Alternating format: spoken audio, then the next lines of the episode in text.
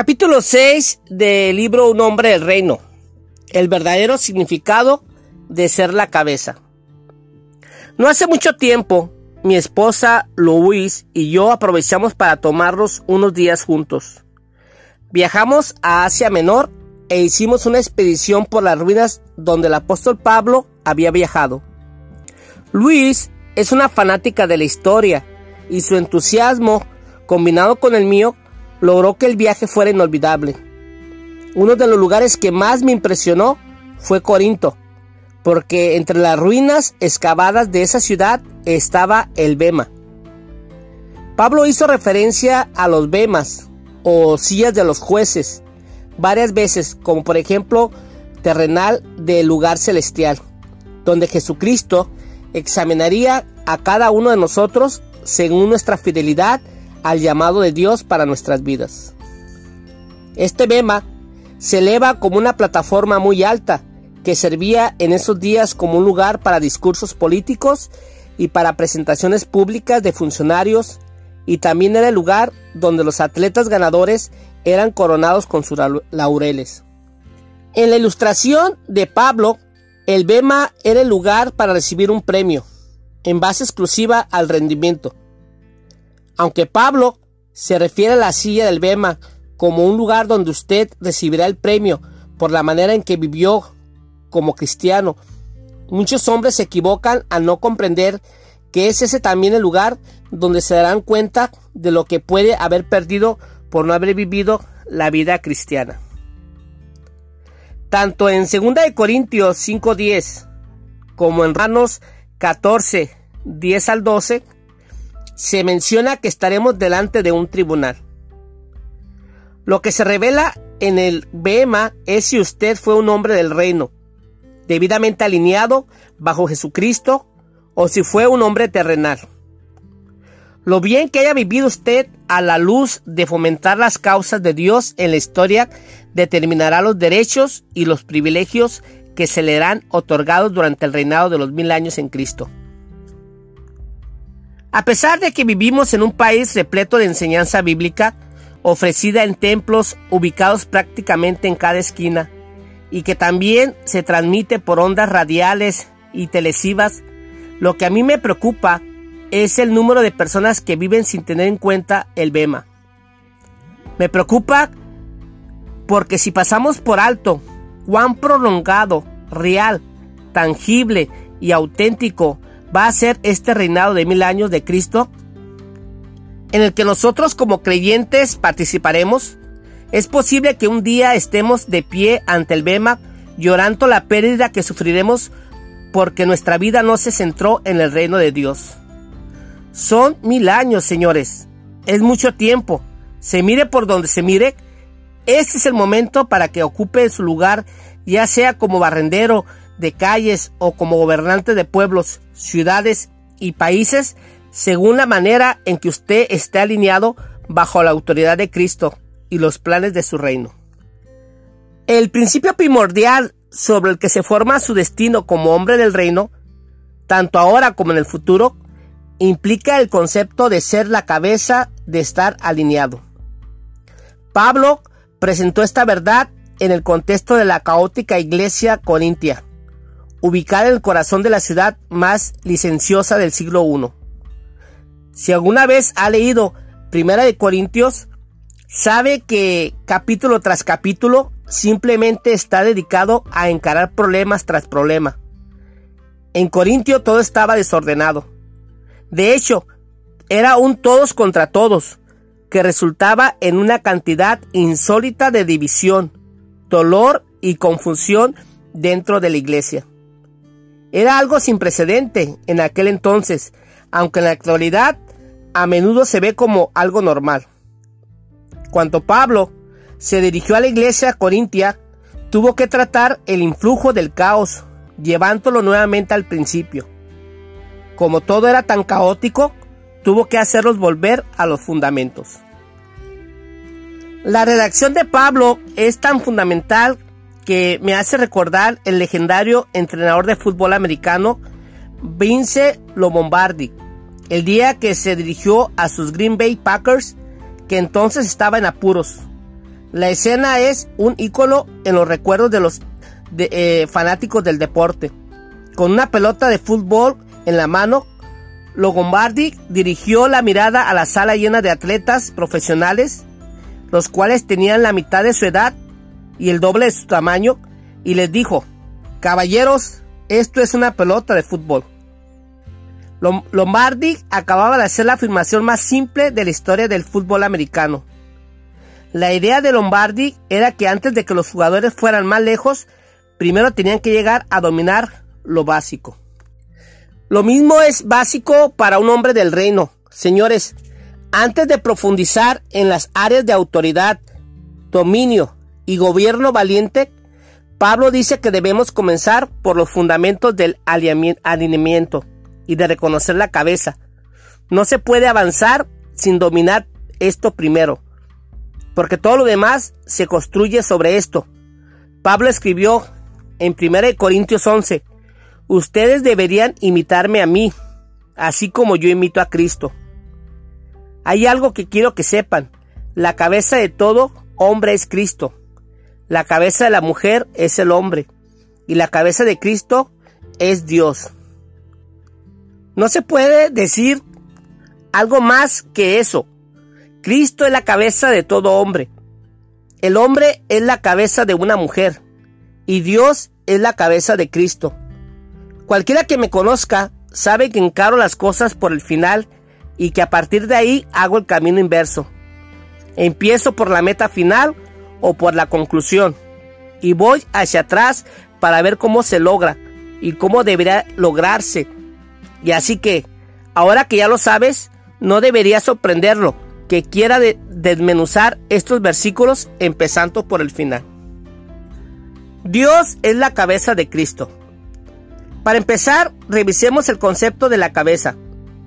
La noción de ser cabeza se extiende mucho más allá que la simple determinación de autoridad. La idea de ser cabeza incluye cobertura, provisión, protección, orientación y responsabilidad. Estas características definen la relación de Cristo con la iglesia como cabeza de la iglesia. En Éfesos, en Efesios 5:25 al 33, leemos que el hombre en su matrimonio debe imitar a Cristo como cabeza. La palabra griega que usó Pablo para cabeza en este versículo es kepale, la cual indica la cabeza física que está sobre un ser humano o un animal. Como bien debes saber, la cabeza es la ubicación central de cuatro de los cinco sentidos del cuerpo. Hace mucho más que tomar la decisión final de cualquier cosa. De hecho, cuando la esposa del rey Herodes, Herodías, quiso frenar la crítica de Juan el Bautista sobre su casamiento con Herodes, lo que único que le pidió a su esposo fue que le sirviera la cabeza de Juan en una bandeja. Sin cabeza Juan no podía hacer absolutamente nada.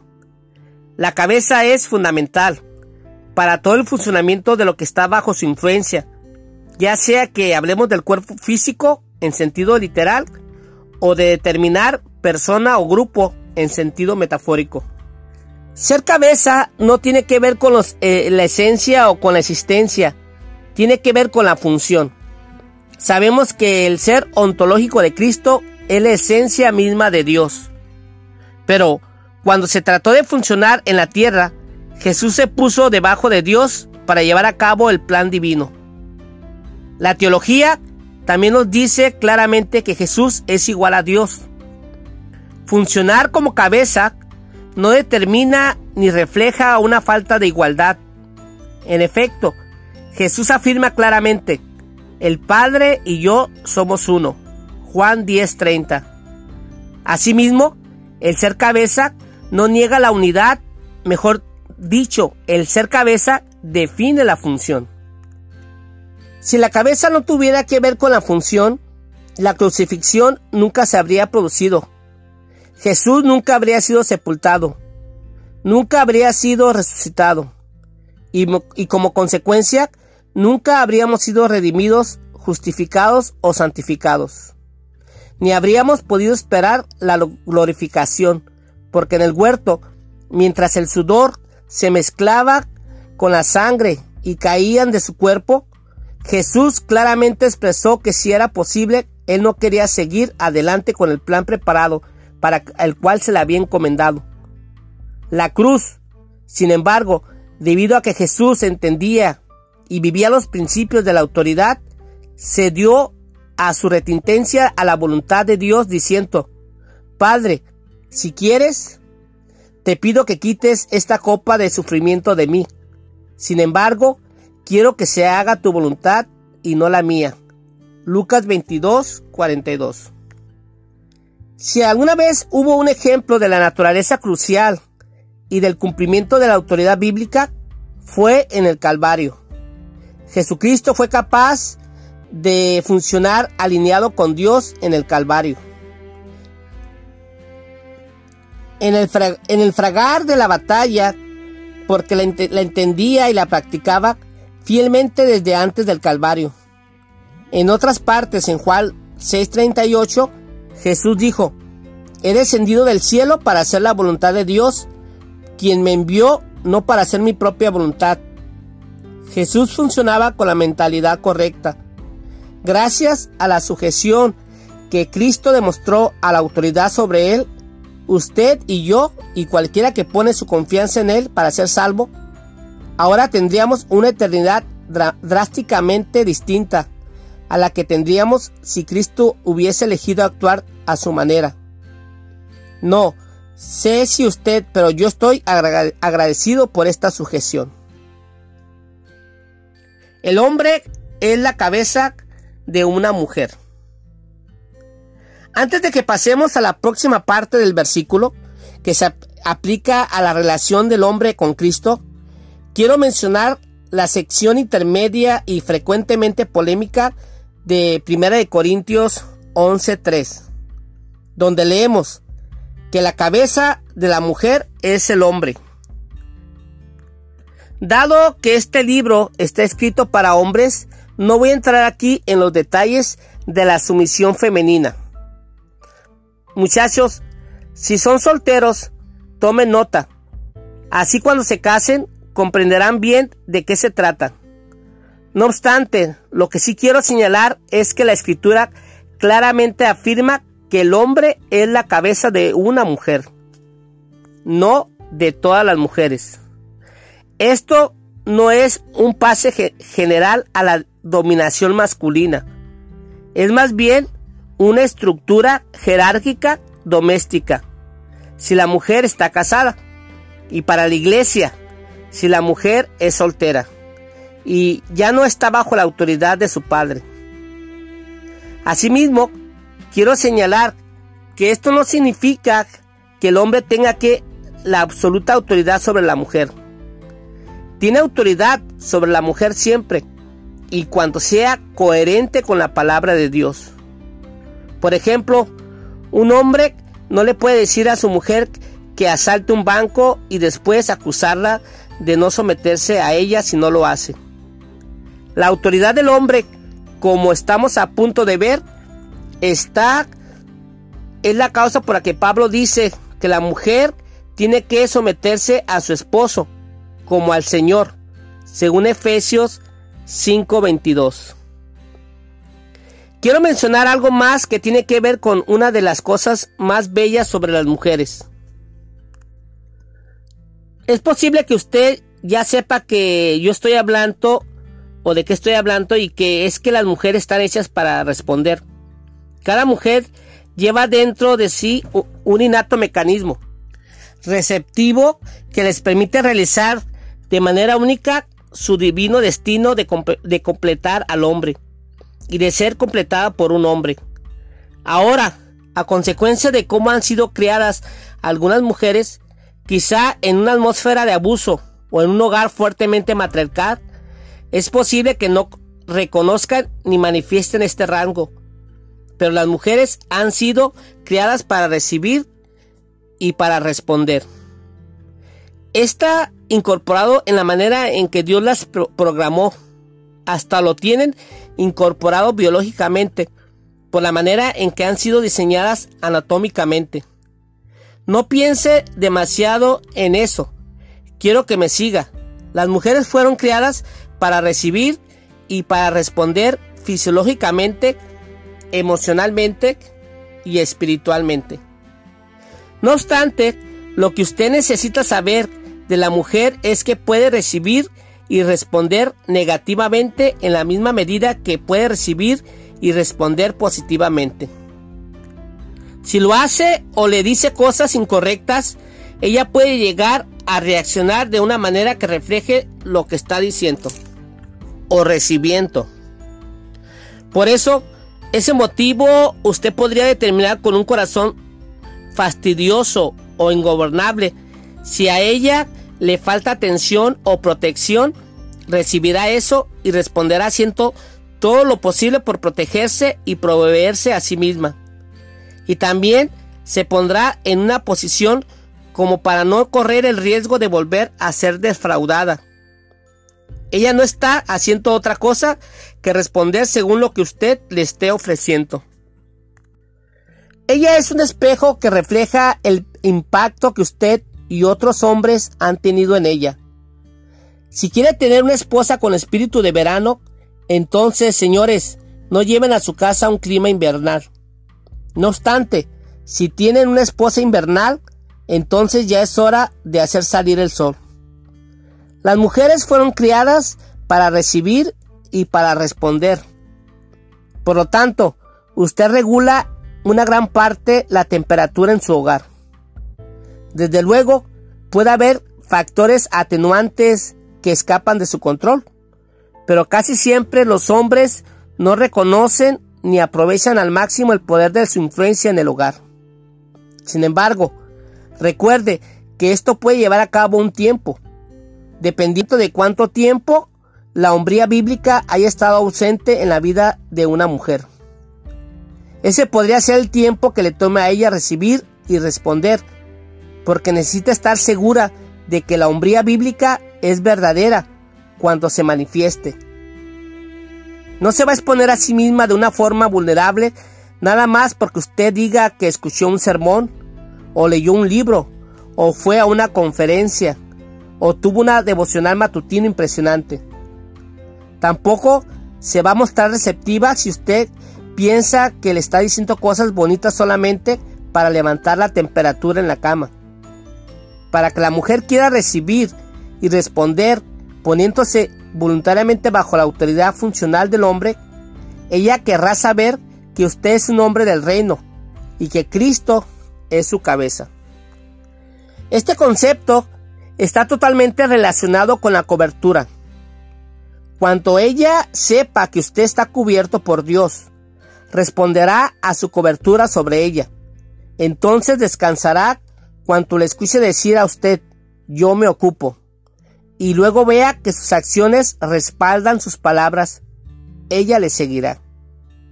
Cuando usted sea un hombre del reino, cuando ella le escuche decir, yo me ocupo, cuando usted lidere con compasión, con coherencia y sabiduría, cuanto la involucre en todas las decisiones importantes y cuanto valore sus aportes y sus deseos, usted descubrirá que su relación con ella alcanzará un nivel que nunca soñó que fuera posible.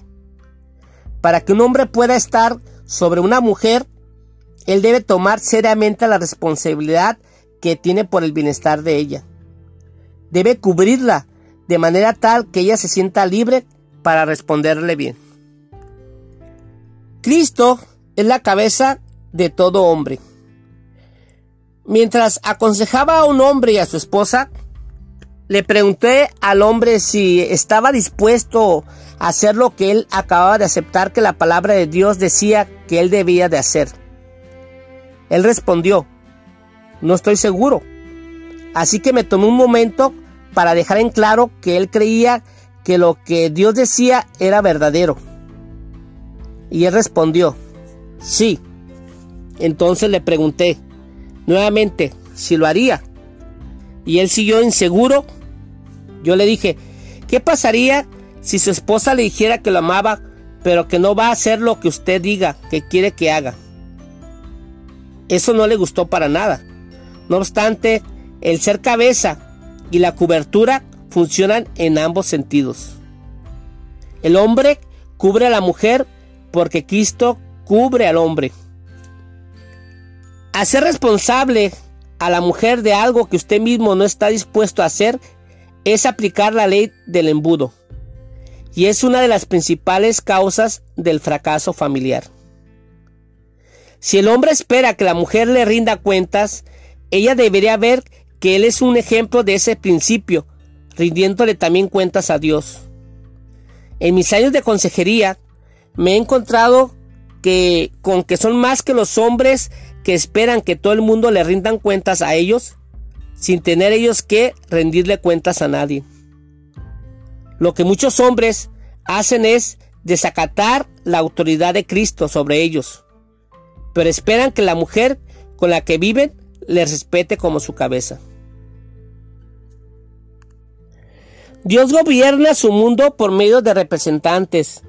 Aunque es el máximo gobernante y soberano sobre todo, Dios ha gobernado históricamente a través de representantes como jueces, profetas, reyes y en la era del nuevo pacto estableció su gobierno en la iglesia a través de los ancianos y de los líderes.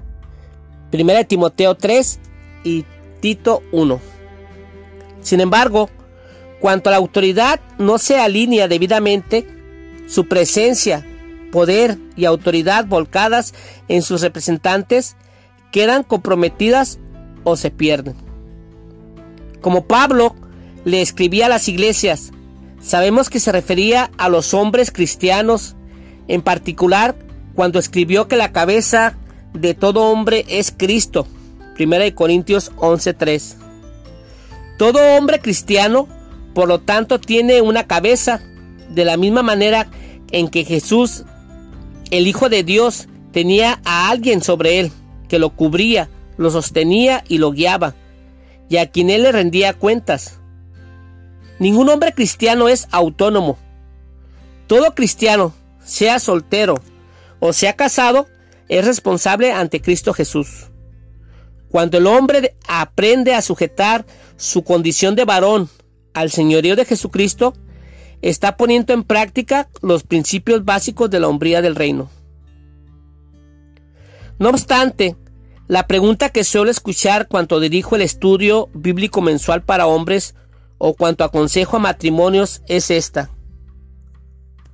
¿Cómo llevaremos esto a la práctica en la vida cotidiana, en la que vemos y sentimos y escuchamos, tocamos y percibimos los olores? Después de todo, Jesucristo no está parado ahí frente a nosotros. A menudo la mujer expresa que le preocupa que ella debe estar funcionalmente debajo del hombre, mientras que él está debajo de Cristo, lo cual no deja lugar para la irresponsabilidad terrenal. Sin embargo, la escritura revela un importante volumen de responsabilidades para los hombres, porque Dios instruyó que su iglesia debe ser la manifestación humana del gobierno de Cristo. El hecho de que muchas de nuestras iglesias actuales tengan un entendimiento eclesiológico incompleto ha llevado a una escasez en la responsabilidad masculina en el cuerpo de Cristo. En un próximo capítulo voy a escribir más sobre la naturaleza integral de la iglesia, así como sobre el rol del hombre en ella y a través de ella. Pero en este momento quiero analizar brevemente a la iglesia como la expresión visible del gobierno de Cristo en la tierra y su función como cabeza. Colosenses 1.18 dice, Cristo también es la cabeza de la iglesia, la cual es su cuerpo él es el principio, es supremo sobre todos los que levantan de los muertos. Así que Él es el primero de todos. Pablo escribió en Efesios 1, 22 al 23. Dios ha puesto todo bajo la autoridad de Cristo, a quien hizo cabeza de todas las cosas para beneficio de la iglesia. Y la iglesia es el cuerpo de Cristo. Él la completa y la llena. Y también es quien da plenitud a todas las cosas en todas las partes con su presencia. La iglesia establecida como un cuerpo gobernativo sujeto a Cristo ha sido diseñada para cumplir con el rol exclusivo de manifestarse el gobierno de Dios aquí en la tierra. El hombre que no está bajo el liderazgo y la guía de la iglesia local no está viviendo bajo el liderazgo de Cristo, porque la iglesia es el cuerpo y la plenitud de Cristo. Recuerde que ponerse un termo los domingos no es indicativo de estar bajo el liderazgo y la guía de la iglesia. La iglesia bíblica, con la mentalidad del reino, era una ubicación central involucrada en los múltiples aspectos de la vida diaria. La eclesia, que es la palabra traducida actualmente como iglesia, fundamentalmente involucrada a un grupo de ciudadanos que se reunían en un lugar específico con el fin de liberar, así como de establecer o comunicar las medidas gobernativas. Como parte de la eclesia en la sociedad griega, un hombre pertenecía a un grupo de individuos que dictaba y ejecutaba la ley en nombre de la población griega. Era más que un lugar para ir a escuchar canciones espectaculares y pensamientos edificantes. Era un lugar formal diseñado para establecer un código formal para los asuntos sociales. La participación del hombre en la iglesia, la eclesia, debería llegar más allá de, de, las dos horas de los domingos. Su participación es el ámbito donde debe recibir dirección y rendir cuentas, así como comprometerse en el establecimiento de la estrategia integral que repercutirá en los ciudadanos que lo rodean. No obstante, estar involucrado en un nivel mayor no significa que el hombre no deba dirigir a su esposa o a su familia en los devocionales, o que no tenga que ocuparse de orar, estudiar la palabra de Dios y crecer como seguidor de Cristo. Sin embargo, la iglesia debe funcionar como un lugar de dirección para ayudar a los hombres a vivir como un hombre del reino. De hecho, la iglesia tiene que ser el lugar donde el hombre adquiera las verdades de la palabra de Dios para llevarlas a su hogar, a su familia y enseñárselas más detalladamente. La iglesia también tiene que servir como el lugar donde aquellas personas que hayan sido entrenadas en el estudio de la palabra de Dios estén a disposición para contestar las preguntas que los hombres puedan tener en su búsqueda de enseñar y disipular a los miembros de su familia. No obstante, muy a menudo pareciera que son las mujeres las que plantean las preguntas a los pastores y a los líderes de las iglesias. Señores, este es su trabajo. Si su esposa o sus hijos tienen una pregunta, es su responsabilidad encontrar y brindarles una respuesta. Si su esposa menciona entre más al nombre de su pastor que el suyo durante la semana, es porque usted no está cumpliendo con su rol de cabeza espiritual en su hogar. Usted es el pastor de su esposa. Un componente primordial de ser pastor incluye pensar en lo que necesitan las personas que están bajo su cuidado para crecer espiritualmente. Como pastor de su esposa, usted tiene que analizar expresamente ¿Qué necesita ella para madurar en su andar con Cristo? Luego tiene que asegurarse de proveerle a ella todo lo necesario. El rol del pastor implica guiar, disipular constantemente, meditar, dar consejos, escuchando con empatía y sabiduría, y supervisar. ¿Cuántas personas irían a una iglesia en la que el pastor se, se presentara a predicar una vez o tres veces cada mes, no muchas. Así como el pastor de una iglesia tiene que tomar seriamente su rol y sus responsabilidades como pastor en su hogar. Usted tiene que crear un ámbito en el que su esposa busque su liderazgo y su cobertura espiritual. El papel de la iglesia. El papel de la iglesia es una de las cosas que me preocupa cada vez más de nuestra cultura es que en, nuestro cambio hacia una iglesia con más mentalidad de tienda de abarrotes, nos estamos alejando peligrosamente de la función trascendental que la iglesia juega en la vida de cada creyente. Dentro de una iglesia que funciona plenamente, según lo dictado de la situación, la guía y el apoyo que necesitan los hombres para aprovechar al máximo sombría bíblica tienen distintas facetas.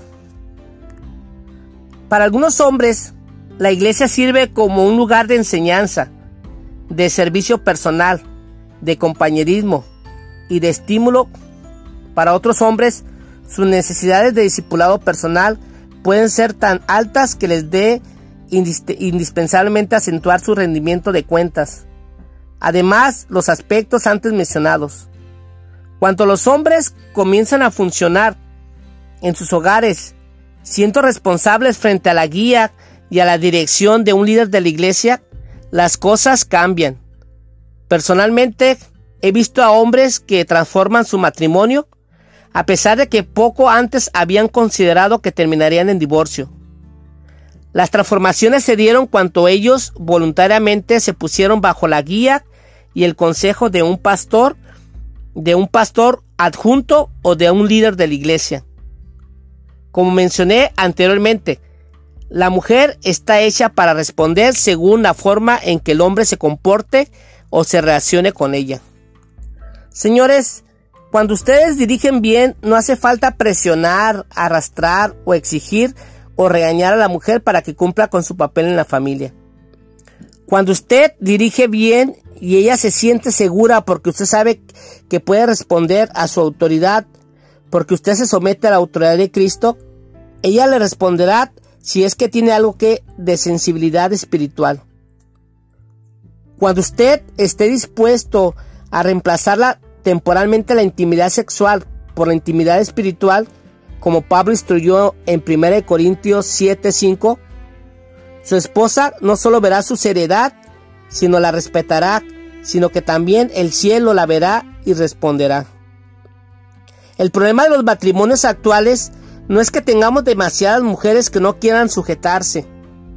El problema es que tenemos demasiados hombres que no quieren sujetarse a la autoridad de Cristo. No debería sorprendernos el que su mujer no siga su dirección si es que usted no está siguiendo la dirección de Cristo. Si usted no sigue abierta y activamente hacia el liderazgo de Cristo, no se puede quejar cuando su esposa no le siga a usted. El pecado que hay en su vida, ya sea pecados por acción o por omisión, arruinará el alineamiento apropiado debajo de Dios. La santidad, que no es la perfección, sino la confesión sincera y regular de pecados, el arrepentimiento de pecados y la intención de hacer y pensar lo correcto conforme a la voluntad de Dios. Lo mantendrá alineado debajo de Él. Si usted descubre que no está alineado debajo de Dios, tiene que volver a ponerse debajo de Él tan pronto como pueda, por medio del arrepentimiento y de la confesión. Si usted no es cristiano, entonces no está alineado con Dios. Para alinearse debajo de Él, quiero animarlo a poner su confianza en Jesucristo como su Salvador personal, para el perdón de sus pecados, basado en su muerte sustituta, en la cruz, en su resurrección. Después de que lo haya hecho, quiero ser el primero en darle la bienvenida como un hermano en Cristo. No obstante, si usted es un cristiano, que no sigue el plan del reino de Dios, que no está alineado debajo de él, quiero alentarlo a que haga un compromiso personal con, Jesucristo. Haga un compromiso personal de alinearse cada día, cada área de su vida, para que funcione bajo la autoridad de Jesucristo.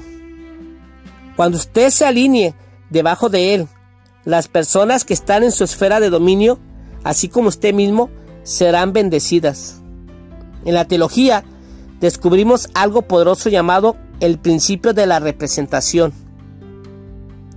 Me referí brevemente al tema de la representación cuando mencioné que Adán había sido creado como el prototipo para toda la humanidad y que Jesús le fue para los hombres del reino. estos prototipos también están mencionados en las escrituras como el primero y el último Adán. 1 Corintios 15, 45. El primer Adán dio un paso de pecado y, y su destrucción, mientras que el último Adán nos trajo la vida eterna. No obstante, lo esencial para entender y aplicar las verdades de la autoridad en su vida es que en el principio de representación, la persona que está por encima de usted puede actuar por usted. Entonces, dependerá quién esté o no por encima de usted para definir muchas cosas en su vida. Cuando usted vive como hombre del reino bajo la autoridad de Jesucristo, recibe los beneficios que Él le representa ante Dios y en los cielos. Usted recibe lo que Él recibe como su apoderado, y lo que estén debajo de usted también lo recibirán. Más adelante, cuando veamos mi pasaje favorito de toda la escritura, es el Salmo 128. Le contaré más sobre las bendiciones que usted recibe cuando esté debajo de la cabeza que lo representa, Jesucristo. Sin embargo, no confíe solamente en mi palabra al respecto. Hágalo y viva las bendiciones de la autoridad por sí mismo. Fin del capítulo 6 de, de Un hombre del reino.